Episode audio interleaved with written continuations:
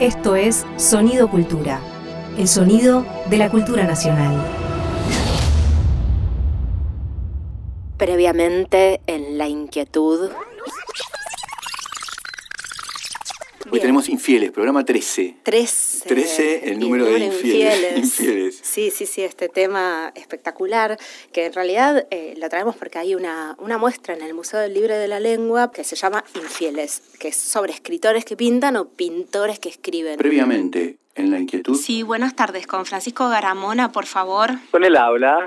Mucho gusto, Fran. ¿Cómo estás? ¿Qué haces, ¿Cómo Fran? estás, Marina? Hola, Fabián. ¿Cómo andas? Qué alegría escucharte, Fran. Lo mismo digo. Previamente en La Inquietud. Si volverían a hacer, elegiría lo mismo, porque si yo no elegiría todo lo que me pasó, yo sería la persona que soy, con todas las cosas feas que también tengo. No es que soy una persona súper, viste, tengo cosas buenas, cosas malas, como todas las personas, porque tengo que abrazar mi vida y hacer con eso algo positivo.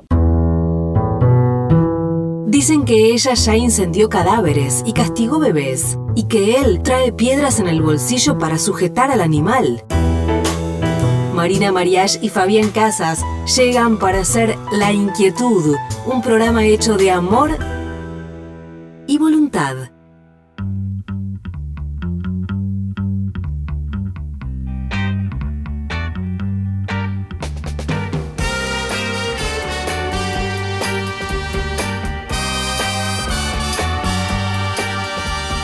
Tengo mis zapatos rotos y es de tanto caminar.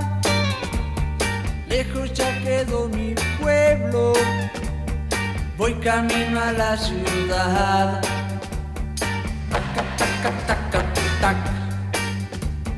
Me decían mis amigos que nací para triunfar. Llevo mi guitarra al hombro, voy camino a la ciudad. Zapatos rotos, zapatos rotos, con esa facha a dónde vas. Voy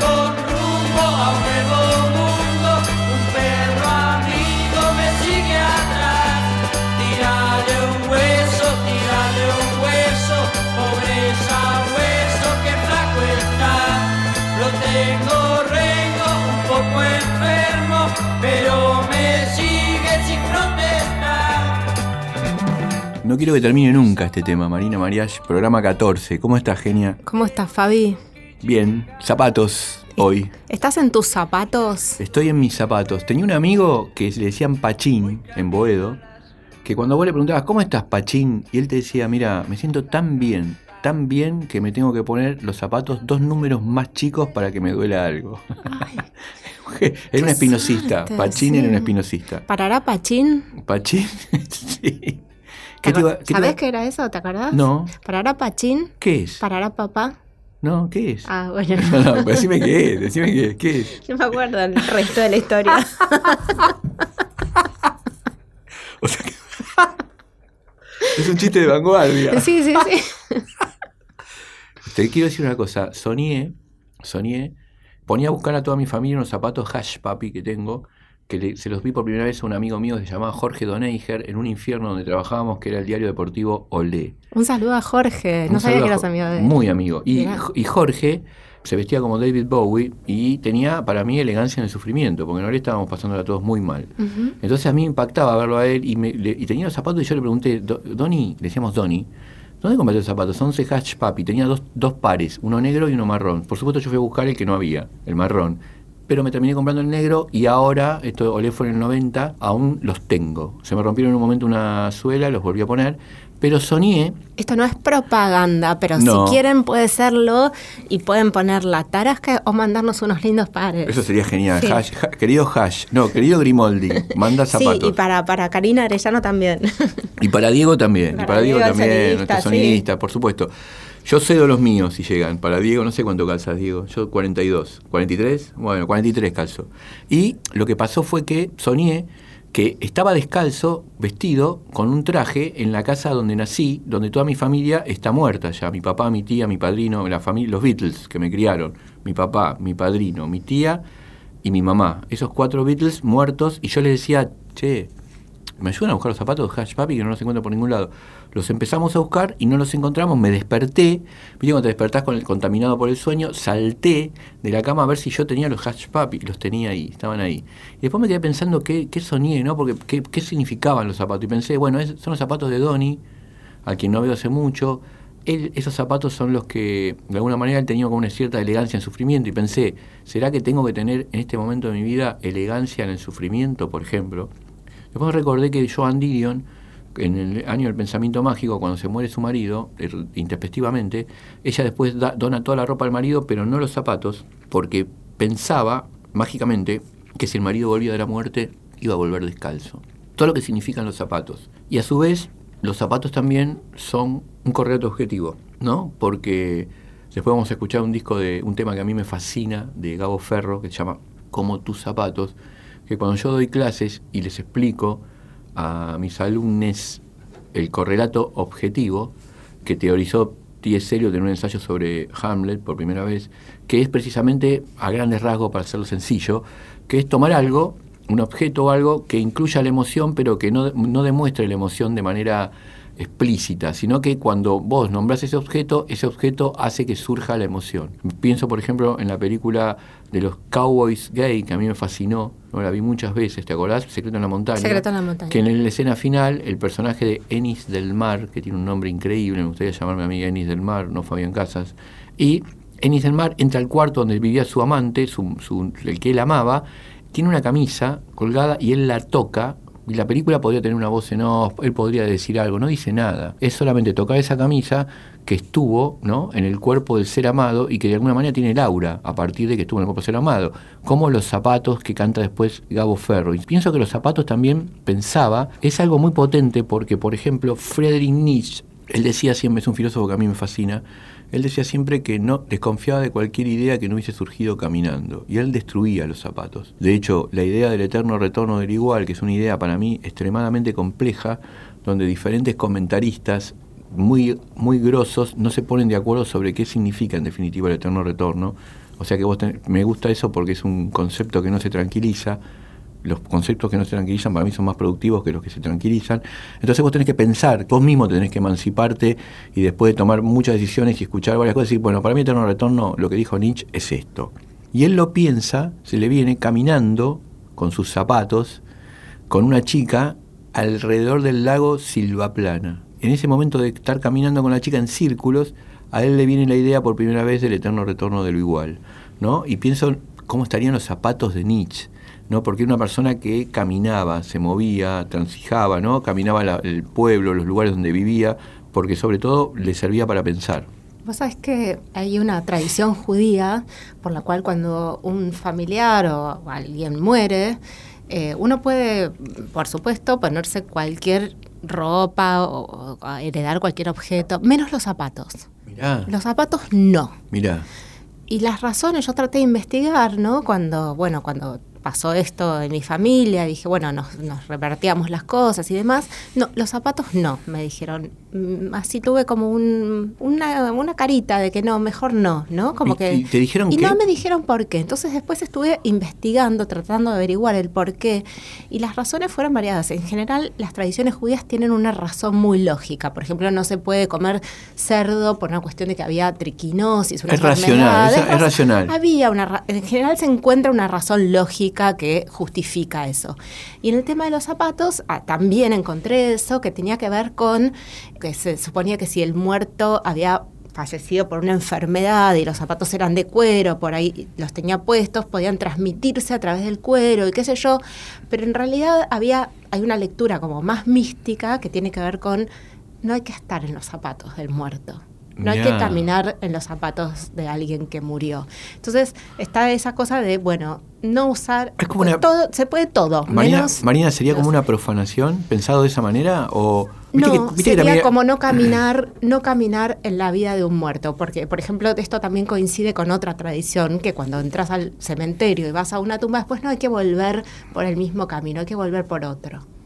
Como de la muerte volvés a la vida por otro lado. Vol- espectacular. O sea, que no puedes caminar por el mismo claro. No, claro, No pisar la misma huella. pisar la, la misma huella, Porque también es una frase muy común decir hay que, hay que estar en mis zapatos. Sí, sí, sí, sí. Por eso te preguntaba si estabas en tus zapatos hoy.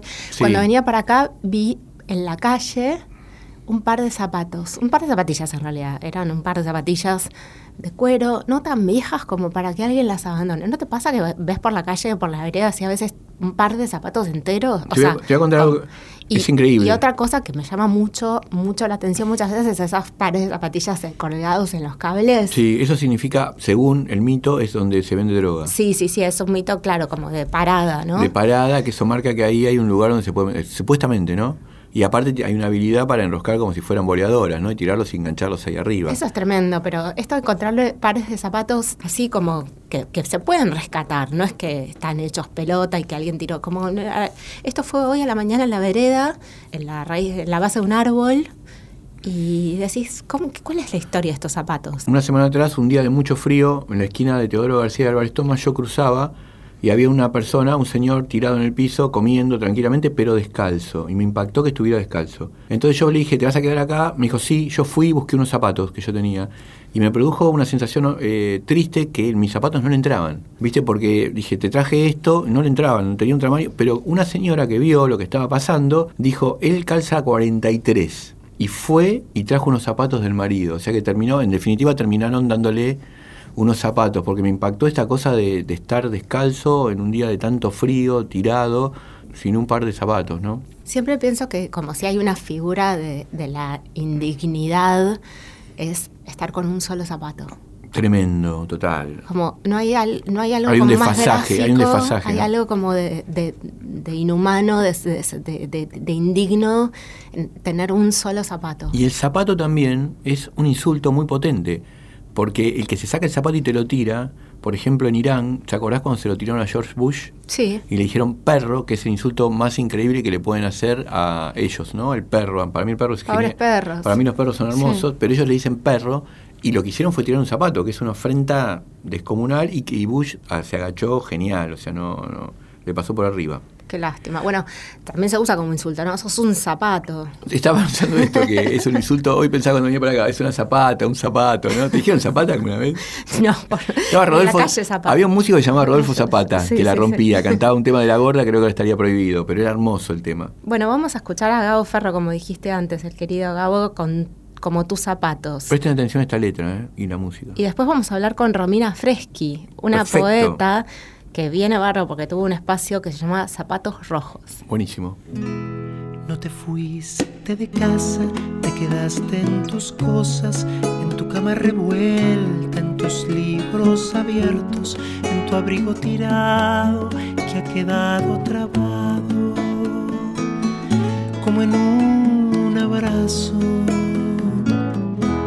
en tu foto sonriente, en tus anteojos viejos, celándome tus cosas siempre vigilantes, los pondré de mi parte cuando se enteren que también los dejaste, como los zapatos que dejaste acá tirados, uno boca abierta al cielo y el otro como tus zapatos imperfectos solos gastados, hermosos juntos,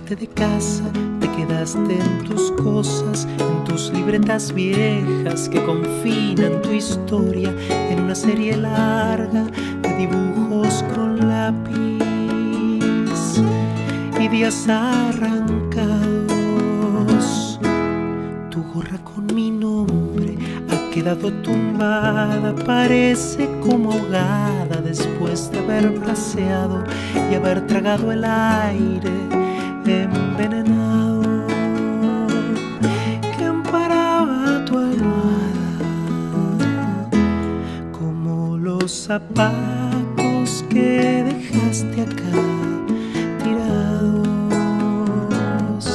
uno boca abierta al cielo y el otro desatado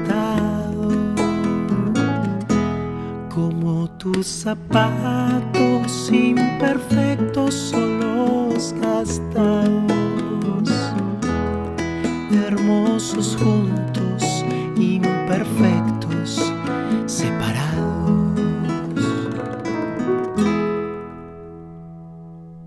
Estás escuchando la segunda temporada de La Inquietud. Hola Romy, ¿cómo estás?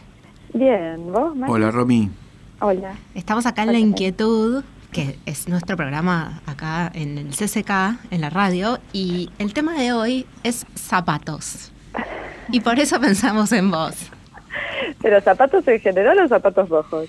Bueno, no, zapatos en general, pero obviamente son excusas para convocar a alguna escritora, algún escritor que nos guste. Y bueno, sí, sí, claro, en tu caso serían los zapatos rojos, que es este espacio que fundaste hace mucho tiempo y que queríamos que nos cuentes un poco de toda tu trayectoria, que por supuesto va mucho más allá de ese momento. Sí, bueno, primero felicitaciones también a ustedes por el programa, qué lindo espacio.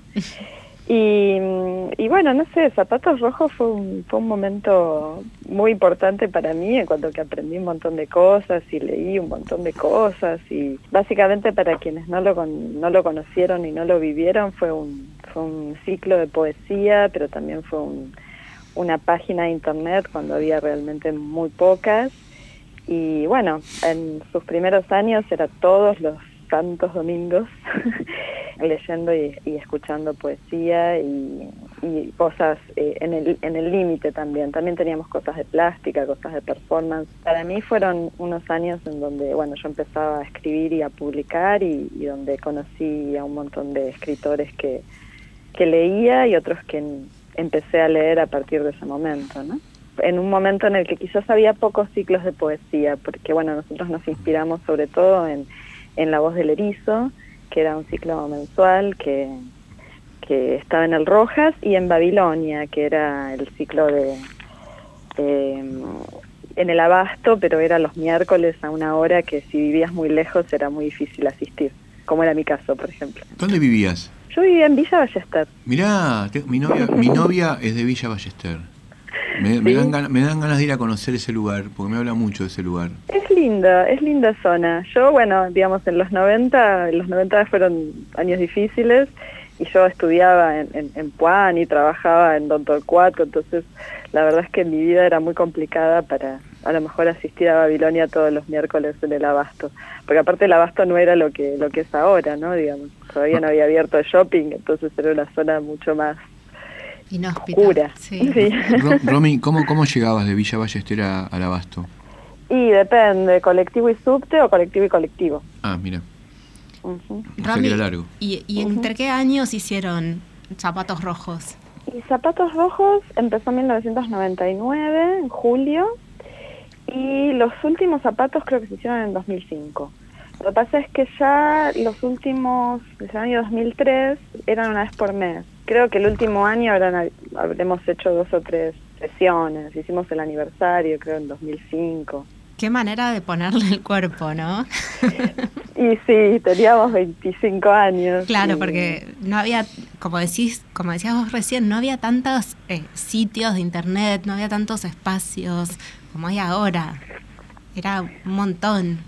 Tal cual, yo creo que por eso de Zapatos fue tan tan importante en su época, porque realmente por ahí pasó mucha gente leyendo, escuchando por el micrófono abierto, porque había pocos espacios y entonces era un, lugar de, realmente un lugar de reunión.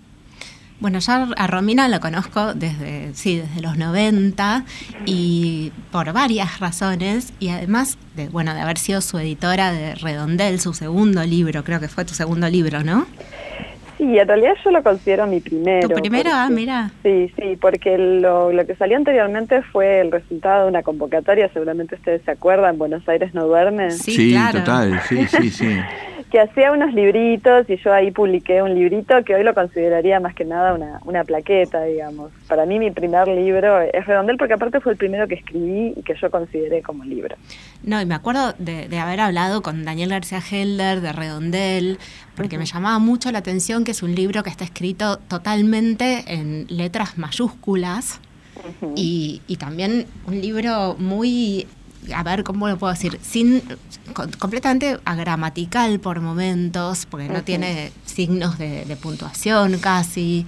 Y era muy novedoso, muy novedoso y a la vez como una, una especie de, de escrito en la estela de los neobarrocos, que es algo que, que Romina siguió después escribiendo, mucho con el juego de palabras, aunque lo último que leí tuyo ya se corre un poco de eso. No qué sé bueno, cómo- qué bueno lo que contás. De ese, ¿no? De correrse, de irse, digamos, en el estela de los neobarrocos y experimentar con esa parte, ¿no? Sí, a mí me, encanta eso que, que hizo Romy. Y además otra cosa que, bueno, no sé si quieres hablar de eso, de tu escritura, y después te, te tiro otra. Es que yo no sé si puedo hablar de mi escritura, digamos. Me, Claro. me encanta que hablen ustedes, yo no sé si puedo. yo la escribo, pero después, viste. Claro, bueno, pero de, de- de- Estremezcales y el Pello. eh, Sí, son ahí- como tres momentos, tres carriles distintos. Cuando En el momento en el que salieron parecieron como tres carriles distintos que yo considero que hoy se han mezclado como muchas veces, pero, pero bueno, en ese momento inaugural parecían tres trenes que iban a, a tres lugares diferentes. Claro, porque eh, eh, por ahí Romina lo que trabajaba mucho en ese momento, por lo menos que yo recuerde, es este corte de palabras como en sílabas, que es algo que por ahí podemos encontrar en algo de la, de la escritura de Lamborghini Leónidas, pero que para mí tenía más que ver con, con, con esto de los neobarrocos. Mira, Como había, como un cruce ahí entre el, cor- el corte de verso, el corte de verso y la, el baroco, ¿no? Que es, es- es básicamente lo descentrado, ¿no? Donde no hay centro. ¿Qué Sí, estás- bueno, qué de, de- de sílabas, mi último libro, el, el- el precedente, eh, trabaja ya, sí, al nivel del- de la sílaba, del fonema, y rompe todo, digamos. Claro. Ujú. tus poemas para mí son para ser leídos en voz alta. Qué ¿no? lindo. Me Sí, parece, sí. me, me parece que producen una. Yo sien- siento que la, la poesía es pre-lógica, ¿viste? Estuvo en la tierra antes de que, que lleguemos nosotros y va a estar cuando nos vayamos, va a seguir estando ella. Entonces, me parece que debe haber surgido de un salvaje tocando el tambor ritual. Y la idea esta de tuya de, de trabajar con los fonemas y con los ritmos y con los sonidos, me, me lleva a pensar una poesía percusiva, ¿viste? Que de alguna manera cuando se recita adquiere toda su potencia, así como vos podías escuchar a Sumo en los discos y estaba bueno, pero cuando veías a Sumo en vivo era otra cosa. Qué lindo, me encanta eso. Va, me parece que esto que decía un poco por ahí Marina de la, de la gramaticalidad pasa por ahí, por captar cosas que están como, como en el aire y que cuando las escribís quedan como un registro ahí, pero se encienden cuando uno las, las canta o las dice, con, con esa otra intencionalidad, ¿no? O mamá, papá y mamá. Sí, eso es, oh mamá, papá y mamá, ¿no? oh mamá. Me acuerdo cuando el me mejor di, coro de la historia. me acuerdo cuando me di cuenta de lo que estaba diciendo, que está diciendo oh mamá, papá y mamá, oh mamá, papá y no me da cuenta yo. Creo que antes lo hicieron las, las viudas hijas del rock and roll, pero Mirá. bueno. sí. Ahí está, la reivindicación. Bueno, Romy, otra cosa que yo pensaba de, de tu, de tu historia, por lo menos de esta parte que yo conozco, es que estás, estuviste siempre muy metida en, en proyectos colectivos, ¿no? Como que Zapatos Rojos es un proyecto colectivo que aparte convocó a muchísima gente, muchísima gente pasó por, por Zapatos Rojos. Después la revista Plebeya, que, que también estuvo un montón de años, la sostuviste con un montón de, de textos críticos y, y poemas que pasaron por ahí, que también es un proyecto colectivo. Eh, Y esto es una característica, me parece, de tu laburo. Sí, la verdad es que bueno, uno con, con otros eh, se ve distinto y está buenísimo. La escritura es como sumamente individual, ¿no? Digamos, y en eso, pero bueno, uno se nutre de todos los demás. No sé, digamos, en, en un momento en el que para mí era como importante esta cuestión de, de cómo publicar, ¿no? Digamos, porque bueno, nosotros creo que llevamos una, una industria editorial en, en llamas. Eh, o bueno, vivimos medio en llamas todo el tiempo. Eh, como que bueno, buscar ot- otras maneras de, de llevar al otro lo que uno hace, uno solo no puede, digamos. Ahí creo que, que hay una potenciación en lo colectivo que, que es alucinante, que no quita lo individual, ¿no? Pero eh, que potencia mucho. Si tenés Y que es hacer, divertido. Romy, si tenés que hacer una antología de, de- de grandes momentos de zapatos rojos, ¿qué. ¿cuál decís? ¿Cuál, cuál, que esas cosas decís, mira, tal noche con tal... Eh, bueno, creo que el primer aniversario de Zapatos Rojos fue un, fue un, un- un gran, gran momento. Ahí yo me di cuenta de que, porque bueno, el- el- estábamos en un café de flores y la verdad había gente parada y, y- y había muchísima gente, todo muy, muy divertido. Y bueno, ahí yo me di cuenta de que el, ciclo era, era muy necesario, porque habíamos tenido el, año anterior un, par de problemas con el lugar, nos tuvimos que mudar y, en un momento parecía que a nadie le interesaba esto. Entonces, bueno, el primer aniversario fue como muy importante.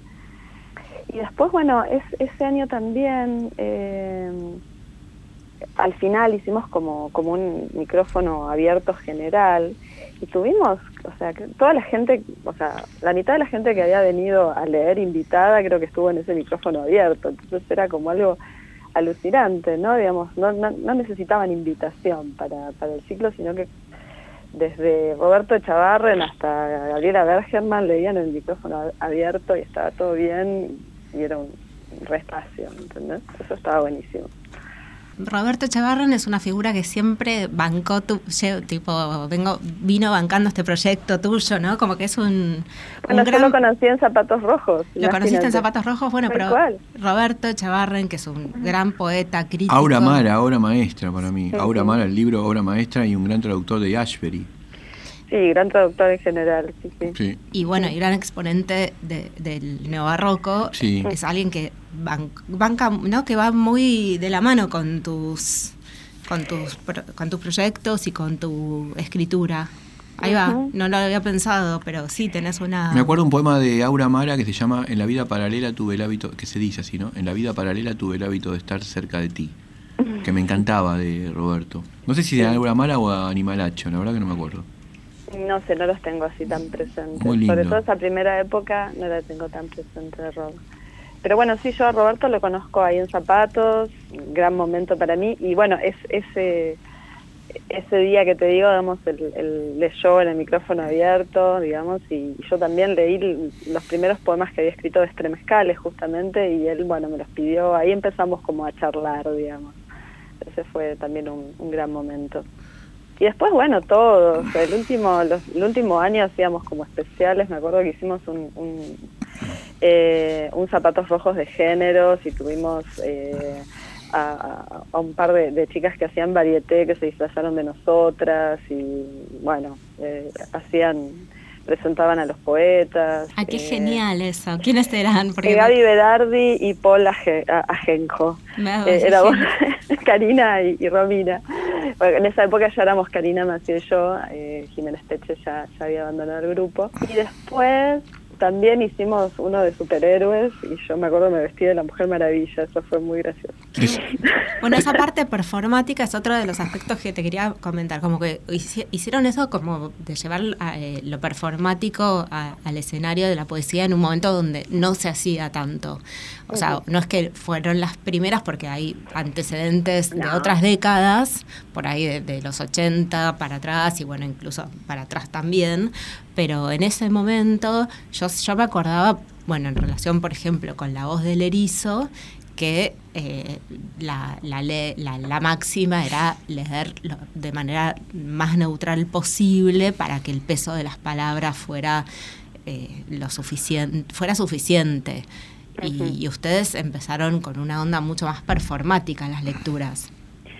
Es que bueno, creo que, que eso era algo que hacía falta y aparte bueno, yo siempre estuve muy en contacto con, con Nácar, Elipse, y bueno, con él la performance era como Inevitable. inevitable, digamos. Sí, el, bueno, el- yo- el- el nombre era una performance. Claro, digamos, la, la estación halógena, digamos, es otro de los espacios colectivos que yo habito, digamos, y, y bueno, por ese lado todo el tiempo estábamos poniendo la voz, poniendo el cuerpo y haciendo como eh, experimentos en ese sentido. eh, que esa era otra de las patas que también es- estaba rondando zapatos, porque Nácar fue uno de los primeros, bueno, fue el primer invitado, digamos. Ah, sí. Sí, eh, fue Nácar, eh, Leonidas Lamborghini y Gabriel Zanotey. ¿Por qué zapatos rojos? Zapatos rojos por el cuento de Andersen. Mira, Sí, obviamente dándolo vuelta, ¿no? Porque en el cuento de Andersen hay una cosa como moralista de no usar zapatos rojos, acá es como una, una reivindicación de sí usar zapatos rojos. Te hago una pregunta. ¿Qué estás, Mirá. haci- ¿qué estás haciendo ahora? Perdón, Fabi, Ah, perdón. ¿puedo interrumpirte antes Sí, de que claro. me preguntes eso? Sí, No, sí. Qué bueno que Fabián te preguntó eso, porque yo siempre pensé que era por, por el mago de Oz. Bueno, el mago de Oz también está por ahí, digamos, de los zapatos, digamos, para, para salir, ¿no? Eh, los zapatos de, de- de Dorothy. Claro. Obviamente es una de las, de las reminiscencias, pero no, además está el cuento de Andersen, que fue como pero, el- la referencia principal. Sí, sí. Bueno, y ahora sí, perdón. No, Fabi, era, ¿qué estás haciendo? ¿Qué estabas haciendo ahora? ¿Qué estás, ¿En qué estás trabajando? ¿En qué estoy trabajando? Sí. Bueno, eh, estoy... Eh, inicié como una especie de posvida de plebeya que está en redes y que hago un poco de acuerdo a cómo me van llegando las colaboraciones y a lo que yo tengo ganas como de, de sentarme a escribir. Que eso está en un en un blog, ni siquiera, o sea, está, sí, la página de plebeya sigue estando, pero no la toco, no, o sea, me cansé de la página y estoy usando un blog para eso. Y, y bueno, ahí sigo con Eduardo Zavala, que él sigue ilustrando, es un ilustrador, el, que hizo todas las ilustraciones de la revista y las sigue haciendo.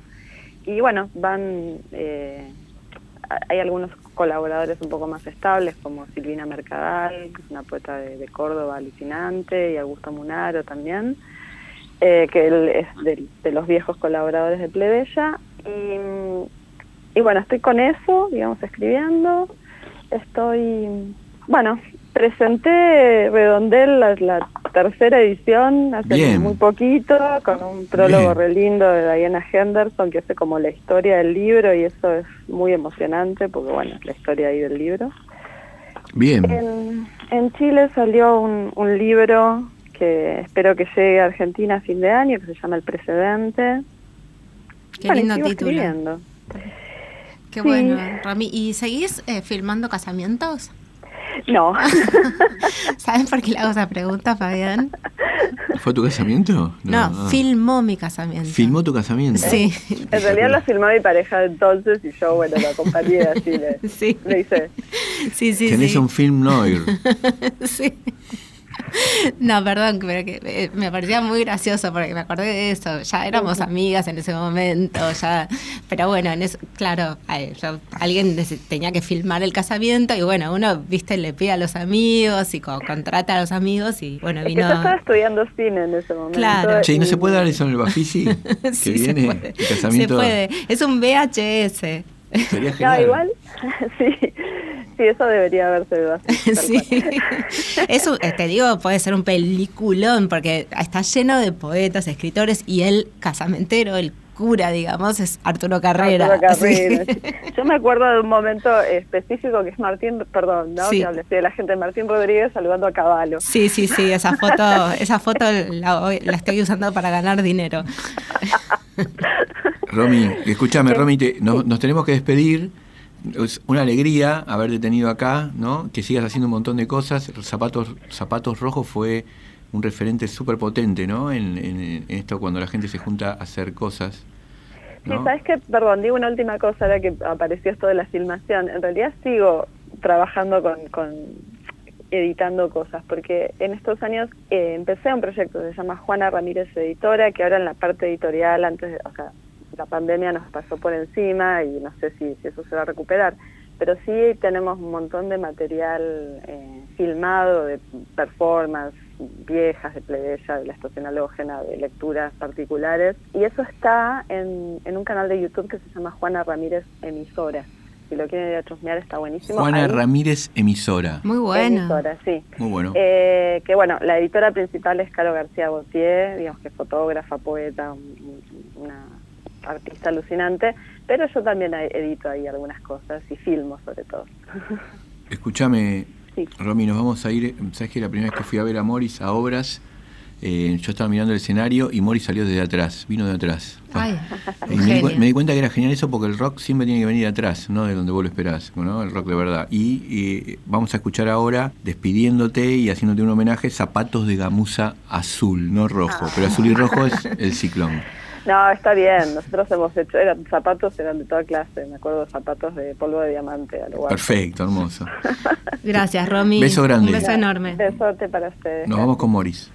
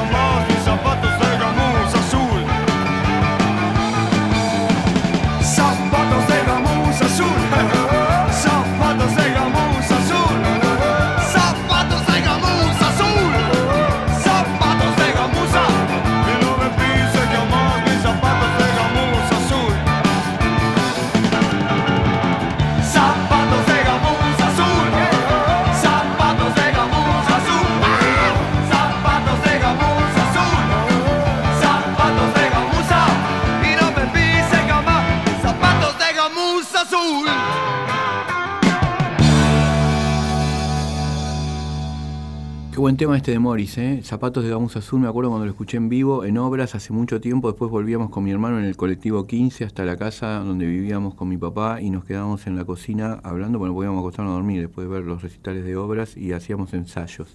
Debatíamos con Juan el Dragón, mi hermano, qué habíamos visto. Me parecía espectacular ese momento, ¿viste? ¿Qué, qué viste? ¿Viste? Como, me acuerdo cuando vi Rumble Fish también con él y nos volvió loco la película esa de Coppola y después nos quedamos hasta la madrugada muy alta. Estaba toda la casa durmiendo, la casa de la familia y nosotros nos quedamos en la cocina. Era hermoso ese momento con mi hermano de gran intimidad donde debatíamos qué habíamos visto, qué nos parecía. ¿Viste esa cosa que te prende fuego, no? Me gustó mucho. Estaba pensando en los zapatos, pensaba el zapatófono del Superagente 86, ¿te acordás que se sacaba y hablaba? Sí, sí, sí. Bueno, los primeros movicones parecían ese Parecían el zapatófono. zap- parecían el Como- zapatófono, total. Y después también me acordaba de este fetichismo, porque hay unos, hay unas, unos, unas descripciones extraordinarias de los zapatos de Madame Bovary, porque Flaubert tenía el fetichismo sexual, ¿no? De, de los zapatos, ¿no? De las mujeres. Y en Madame Bovary en algunos momentos eh, está exacerbada la forma en que él describe esos, esos objetos, ¿no? Los, los zapatos. Sí, yo me acordaba de los zapatos de Andy Warhol. Total. Que sí. hace poco vi el, el documental de Andy Warhol, eh, Sí. que es rarísimo, ¿no? Porque está Sí. como re- recreada la voz de él. Sí, es medio raro. Y es raro porque también está como centrado en sus historias sexoafectivas. Sí, sí. Eh, no, no sé si me terminó de, de convencer, pero igual no lo podía parar de mirar porque los diarios son muy jugosos y, y lo que me encanta de, de Warhol es esto, como su franqueza también para hacer arte, para ganar guita. Para ganar guita, sí, sí. O sea, no, no esconder el excremento, sino que poner Sí. el arte en primer plano, ¿no? Que mucha gente a veces cuando habla de arte o cuando habla de editoriales independientes o lo que sea, da la impresión de que no quieren hablar de dinero. Pareciera que el dinero no es algo que pasa y que es algo que nos atraviesa completamente, ¿no? El dinero, el mercado y todo. No hay afuera del mercado, desgraciadamente. Cuando ves gente en la calle te das cuenta que no hay afuera del mercado. Así que es un tema que hay que debatir siempre. Bueno, quería contarte, además, Fabi, que Sí. esto último que nos contó Romy, que está también en la cuestión del cine, que estaba estudiando cine, que filmó mi casamiento, Sí. que hay cine en el, en el Kirchner, en el Centro Cultural. Hay cine todo el mes, todo el año, por ahora, por varios meses. y Bien. es gratis. Bien. Se puede ver cine los viernes, los sábados, los domingos. Hay un ciclo de ficción que está curado por Fernando Martín Peña, que es un genio, que se puede ver eh, clásicos de, de Leonardo Fabio, de Mario Sofici, de Lautaro Murúa, de, de Armando Bo. Y hay otro ciclo que es documental, que también se puede ver los viernes, sábados y algunos domingos. Si entran a la página del CCK, ahí te puedes eh, enterar de todo, pero aproximadamente a las 19 horas es el horario de casi todas las funciones. Bien, cuando el domingo se complica. Sí, es que es buenísimo terminar, empezar el fin de semana o terminarlo con una buena peli. Total, qué bueno, mirá. eh, te, voy a, te voy a leer, te voy a recitar de memoria un poema de Joaquín Gianussi, que me fascina, donde en el medio del poema hay unos zapatos que funcionan como correlato objetivo. Viste que Gianussi era un gran lector de Eliot y evidentemente tenía, tenía, tenía armado todo eso, ¿no? Con respecto a, había leído a Eliot y le interesaba que los objetos traficaran emoción. El poema se llama Este, este momento. Dice así, mira, y por ejemplo tomo este momento, cuando acurrucando mi edad junto a la mesa, las moscas vienen acá para girar sin una finalidad estricta, cuando la tarde y las costumbres de la humedad se instalan con su olor fracasado, cuando hasta mis zapatos tienen más sentido de la existencia que yo, un individuo seco, tabacoso y argentino, procurando instalar una fe en algún retroceso de su batalla mental. Tremendo. Tremendo. Viste, y aparte pone esos tres adjetivos, seco, tabacoso y argentino. Son adjetivos que no se veían en la poesía en ese momento. Y yo creo que los poetas fuertes, las poetas fuertes, lo que hacen es establecer que algo que antes de ellos no era poesía, ellos determinan porque se les canta que es poesía. Y esa forma de adjetivar, que sin duda es muy particular de Joaquín, pero que tiene una observación en el adjetivo que es borgiana. Viste el adjetivo como algo muy radical dentro de un texto que puede hacerte volar un texto si lo pones mal. Eso tiene la precisión del adjetivo borgiano. Pero Joaquín pone seco, tabacoso y argentino, que eran adjetivos que no estaban, que no eran habituales. de- y yo me acuerdo cuando los leí dije, ah, podés, po- podés adjetivar así. Podés adjetivar por, por empezar, Por que empezar. es algo que, que Pound por ahí te hubiera dicho Sí, ojito. Ojito con adjetivar. Sí. Pero podés adjetivar y de esa manera. ¿Sabes lo que me, me hizo pensar en dos cosas, básicamente? Una, que eh, no hay, no hay nada tan patente como la, la- la marca de la ausencia, como un par de zapatos vacíos Sí, usados, ¿no? total. Como que, y se usa mucho en las performances, por ejemplo, de violencia, de femicidios. Zapatos Que tirados. ponen zapatos, sí, zapatos de, de mujeres muchas veces, bueno, que son cuando representan femicidios eh, dispuestos en, en la vereda, en la calle, y son muy patentes como marca de, de esa ausencia Sí. de cuerpo. Y me acuerdo que hay un, hay un cuadro famoso de Van Gogh, de los zapatos, Los Van Gogh, zapatos, que creo sí. que Heidegger escribe un ensayo larguísimo sobre ese, sobre ese cuadro, y son unos zapatos abandonados de por alguien, o no sé si son zapatos de Van Gogh, no, estoy, no me acuerdo de eso, pero que tienen un trabajo de pintura impresionante porque se vuelven como... Hace algo como lo que hace Francis Ponge, que le da, le da voz a los objetos, ¿viste? Y otra, otra cosa que me acordaba es una obra que hubo hace unos años muy premiada, o muy premiada no, pero premiada en un arte va, que eran un par de zapatos con una especie de molusco, un calamar, algo adentro que les da un olor espantoso. Me fue- acuerdo de eso. ¿Te acuerdas de esa obra? Que fue muy que produjo uno, discutida. que fue Sí. muy discutida porque producía un olor horrible. Horrible, sí, sí, sí. Sí, eh, yo pensaba también que a la vuelta de mi casa, si con esto Grimaldi no nos manda zapatos, hash papi a todos, pero a la vuelta de mi casa estaba la- la- el, el local de Grimaldi en la avenida Boedo, yo daba vuelta y me llevaban y era un lugar muy hermoso para los chicos porque tenía gigantes, eh, un gato y un, y un perro gigantes, ¿viste? Donde vos te podías sentar, te sentabas ahí y te probaban los zapatos que comprabas en Grimaldi. Y me acuerdo que el sereno del local, no sé por qué habría un sereno, pero el sereno del local, me acuerdo físicamente cómo era el tipo y todo, un tipo pelado, que estaba siempre con, con una ropa, un hombre de unos cincuenta y pico de años y con una ropa azul, viste, como de ordenanza, que cuando iba ahí mi mamá me decía, mira, ese, ese señor que es el sereno es el papá de Rubén Matos. ¿Sabés quién era Rubén Matos? Un cantante de la joven guardia, sí. de la época de, viste, de música de alta tensión. Que hoy empezamos con zapatos rotos, creo que de esa sí, época. ¿no? No, no tocó en los náufragos, pero tuvo unos 10 minutos de fama como quería Andy Warhol. Bueno, acá traje yo un poema de Carlos Drummond de Andrade que tiene al zapatito de cristal, bueno, algo así, no sé si es el zapatito de cristal de Cenicienta, pero hay un zapato, lo traje porque como excusa, porque me gusta mucho, eh, es como un arte poética, se llama procura de la poesía o búsqueda de la poesía sería, ¿no? Como procura Sí, búsqueda. eh, no hagas versos sobre acontecimientos. No hay creación ni muerte ante la poesía. Frente a ella la vida es un sol estático. No calienta ni ilumina. Las afinidades, los aniversarios, los incidentes personales no cuentan. No hagas poesía con el cuerpo. Ese excelente, completo y confortable cuerpo enemigo de la efusión lírica.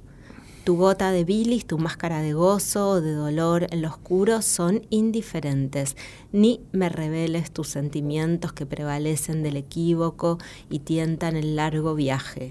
Lo que piensas o sientes, eso aún no es poesía. No cantes a tu ciudad, déjala en paz.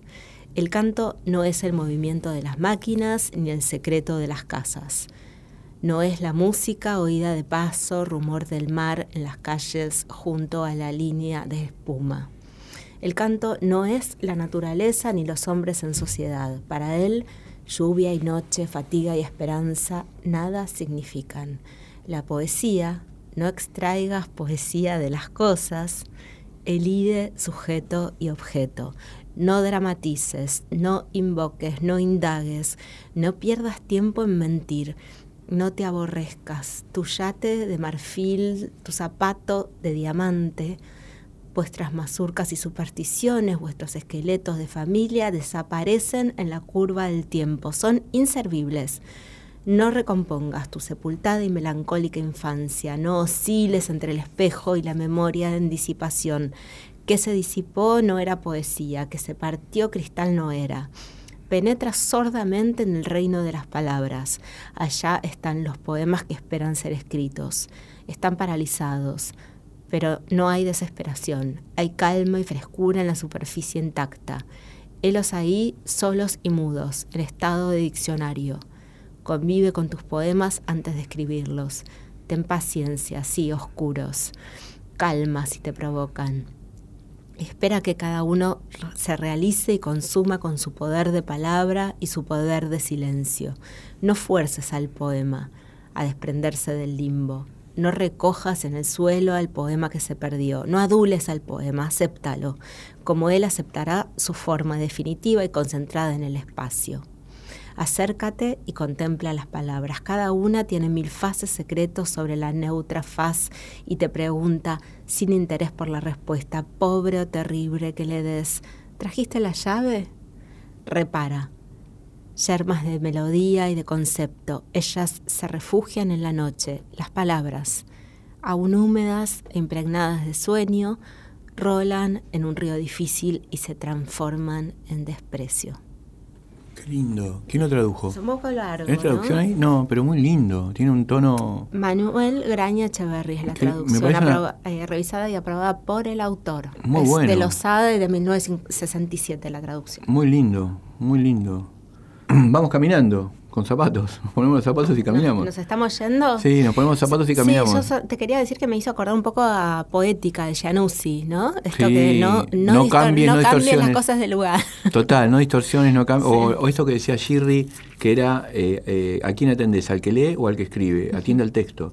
¿no? Y me acuerdo que una vez Ricardo Celarayán fue a entrevistar a Alberto Shirri, para- el- Ricardo trabajaba en Clarín, y cuando lo entrevistó, él decía que eh, Alberto tenía una casa muy, muy, un departamentito de un ambiente cerca de la Plaza San Martín, alrededor había toda una, que rodeaba toda la pieza donde estaban entrevistándolo, rodeaba una cortina, y Celarayán decía que había dos zapatos que sobresalían de la cortina. Y me lo contó después que estuvo ahí, y yo le dije, ¿pero qué, qué, qué es lo que tiene raro? ¿Tenía unos zapatos? No, atrás de la cortina había un hombre, me decía él. ¿Por qué? Le decía. Sí, porque Shirri es muy misterioso. Este, esta- este mito que tiene Shirri de que, que es el poeta misterioso, ¿no? El Buda de la Plaza San Martín, ¿no? Sí, sí, bueno, atrás Y los zapatos, eran lo que se veía, los, zapatos. Los zapatos son inquietantes. Son inquietantes. Son inquietantes. Bueno, Nos vamos en otro capítulo de la inquietud. dale, él se fue el 14. Chao, Fabi. Chao.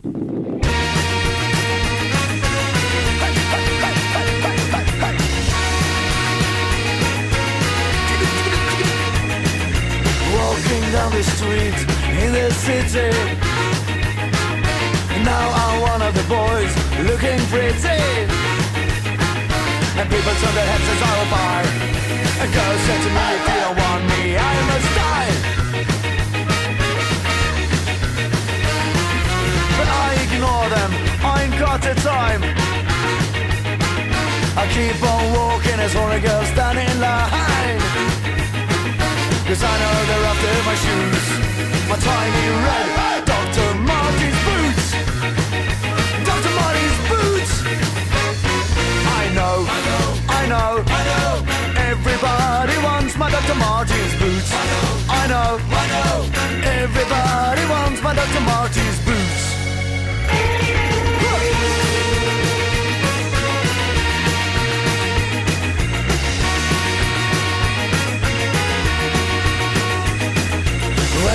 Into a pub to get a beer. When everybody started talking and started to stare. The pub owner said you'll get anything for free But I know what he wanted out of me. Know what he wanted out of me. I know, I know, Everybody wants my Dr. Martens boots. I know, I know, I know Everybody wants my Dr. Martens boots I know Everybody wants my Dr. Martens boots I know Everybody wants my Dr. Martens boots